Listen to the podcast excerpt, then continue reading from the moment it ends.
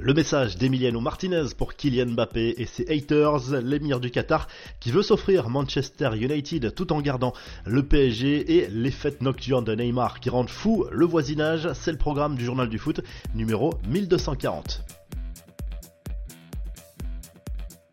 Les confidences d'Emiliano Martinez, le héros de la finale du dernier mondial France-Argentine, est revenu sur ses célébrations polémiques, ses gestes obscènes et ses chambrages contre Kylian Mbappé lors d'un entretien accordé à France Football. Le portier de l'Albi Céleste présente des demi-excuses. Je n'ai pas eu l'intention de blesser qui que ce soit. La chanson sur Mbappé, c'est un truc de vestiaire et ça n'aurait jamais dû sortir. Je n'ai rien contre Mbappé, il n'y a rien de personnel, je le respecte énormément. Si on fait des chants sur lui ou Neymar, c'est parce que ce sont des cracks, a lâché Martinez qui est également revenu sur l'épisode de la poupée à l'effigie de l'attaquant parisien arrivé selon lui du public. Le temps de la ramasser deux secondes et de la renvoyer. Comment pourrais-je me moquer de Mbappé? Il m'a mis quatre buts en finale. Il doit penser que c'est moi sa poupée. A lâché le gardien d'Aston Villa qui voit d'ailleurs l'attaquant parisien remporter plusieurs ballons d'or dans sa carrière. Quant à son geste obscène effectué lors de la remise du trophée de meilleur gardien, Martinez raconte qu'il s'agissait d'une simple blague et d'un défi lancé par ses coéquipiers. Les infos et rumeurs du mercato, quel avenir pour Carlo Ancelotti? La fédération brésilienne a démenti les rumeurs sur un éventuel accord avec le technicien italien pour le poste de sélectionneur. L'actuel entraîneur du Real Madrid a réfléchi encore, mais ne quittera pas son poste en cours de saison, quoi qu'il arrive. Et du côté des infos officielles, Thiago Silva a signé un nouveau contrat avec Chelsea. La retraite attendra pour le Brésilien désormais lié au Blues jusqu'en juin 2024. L'ancien Parisien qui fêtera ses 39 ans en septembre prochain est un exemple de longévité au plus haut niveau.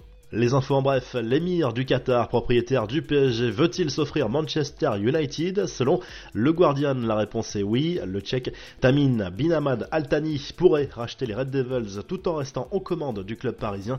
Chaque club serait contrôlé par une entité distincte pour ne pas enfreindre le règlement de l'UEFA.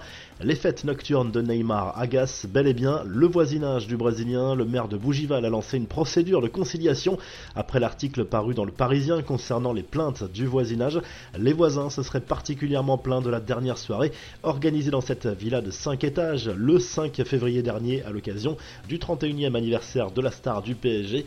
L'étau se resserre autour de Daniel Vess, accusé de faits très graves par une jeune femme de 23 ans. Le Brésilien change régulièrement de version face aux enquêteurs concernant cette fameuse soirée du 30 décembre dernier dans une discothèque de Barcelone. Problème, la presse catalane rapporte que son ADN a bien été retrouvé sur la présumée victime. Enfin, qui sera élu meilleur joueur du monde lors des trophées FIFA The Best, les Français Kylian Mbappé et Karim Benzema seront en concurrence avec le champion du monde argentin Lionel Messi. Réponse le 27 février prochain. La revue de presse s'enfile en Espagne où le journal AS consacre sa une à la finale du mondial des clubs entre le Real Madrid et les Saoudiens d'Al tombeur de Flamengo au tour précédent. Le club merengue part largement favori et vise un huitième sacre dans cette compétition. On retrouve Marc-André Terstegen à la une du journal Sport. Le gardien du Barça s'est confié lors d'une interview et parle notamment de l'impact de l'arrivée de Xavi sur le banc. Le portier allemand veut ramener la Liga en Catalogne en fin de saison.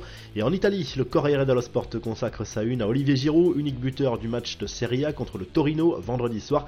Une victoire 1-0 qui fait énormément de bien au Rossoneri après plusieurs semaines compliquées. Les joueurs de Stefano Pioli sont provisoirement troisième du championnat italien.